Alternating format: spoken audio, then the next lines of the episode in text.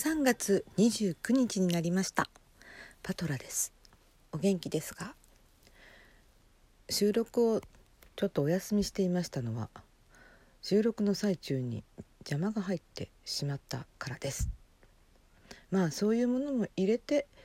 なんかこう、うん、発信配信するのもありかなとも思ったりしましたけどもまだそういうことには慣れていないのでやり直しをしようと思ったら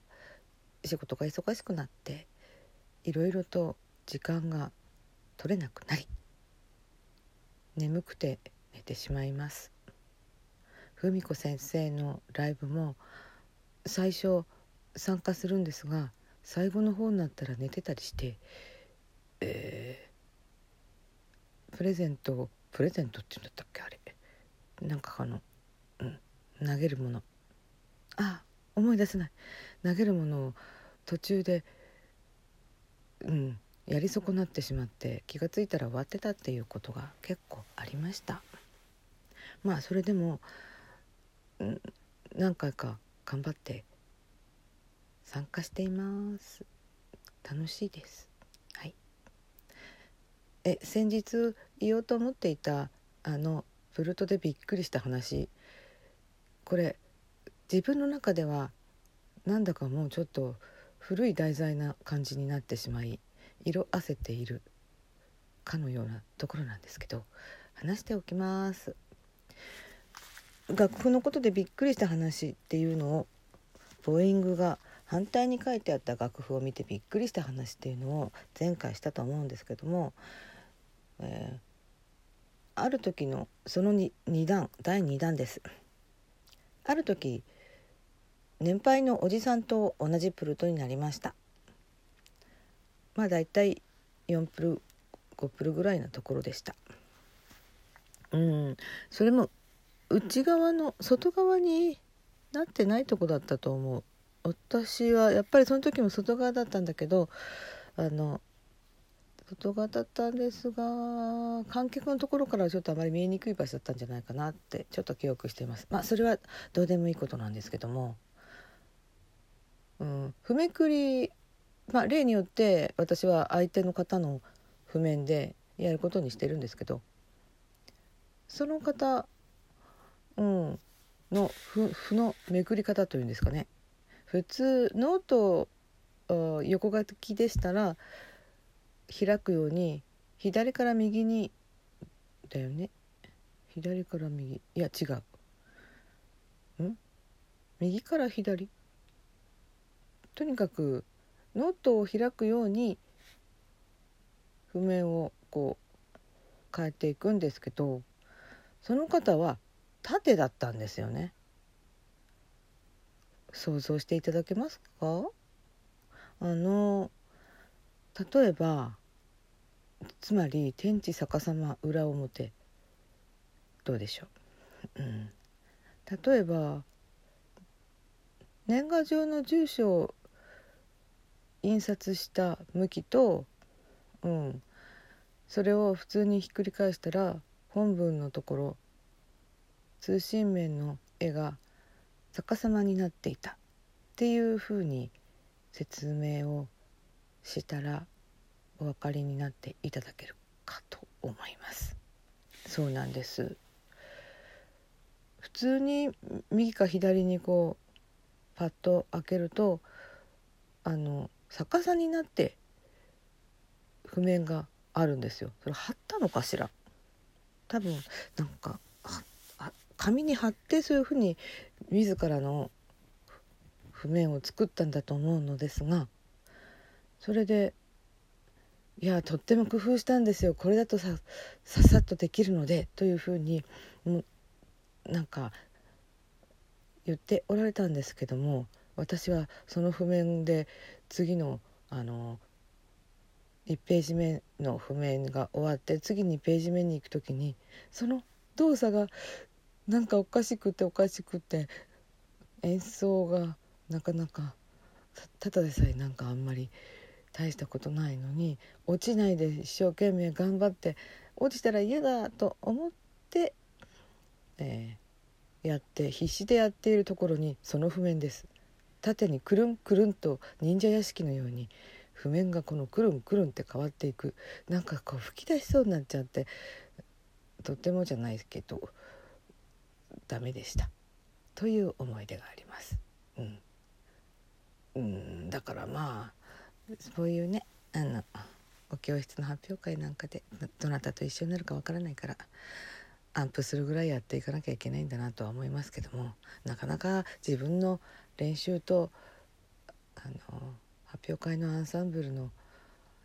ものがやってくると発表会は1個2個3個4個、うん、4曲ぐらいやるので、うん、それもセカンドなのでかなりこう指使いがというのかいっぱい音符が詰まっているのでなかなか大変でした。うん、そしてなおかつ自分の練習も自分の曲の練習もしなきゃいけなかったのでまあでも楽しい思い出です。今となってはね。まあそのようなそのような形では譜面ってなかなか私にとっては怖いものです。いろいろと注意とか書いてあるけど今んとこ私は全部無視です。なぜか。とにかく音程が合ってないとあのポコはポコとかピューなんとかってついててもフォルテでさえもできないですよ私。ここはフォルテなんだと思って頑張ってガッと弾いちゃうんですがその時音程が来るんですよね。ですので普通に何の抑揚もなく機械的に弾くことを今目指しているのです。っていうかだいぶ前から目指してます。じゃないと音程が来るんですよね。なぜでしょう？ピアノにするとこは音程は狂わないのにフォルテにしようと思うと何か頑張りすぎるのでしょうか？皆様はどういうふうにされてるでしょうか？うん。とにかく狂います。うん。意味が分かりません。まあでもこれも練習なので、まあ、そのうち狂わないようにしていこうと。ねそういう言い方でできるのかな？疑問。まあね先生と一緒に弾くとなんとか先生の音程に引っ張られて合っていくっていうそういう感じですかね。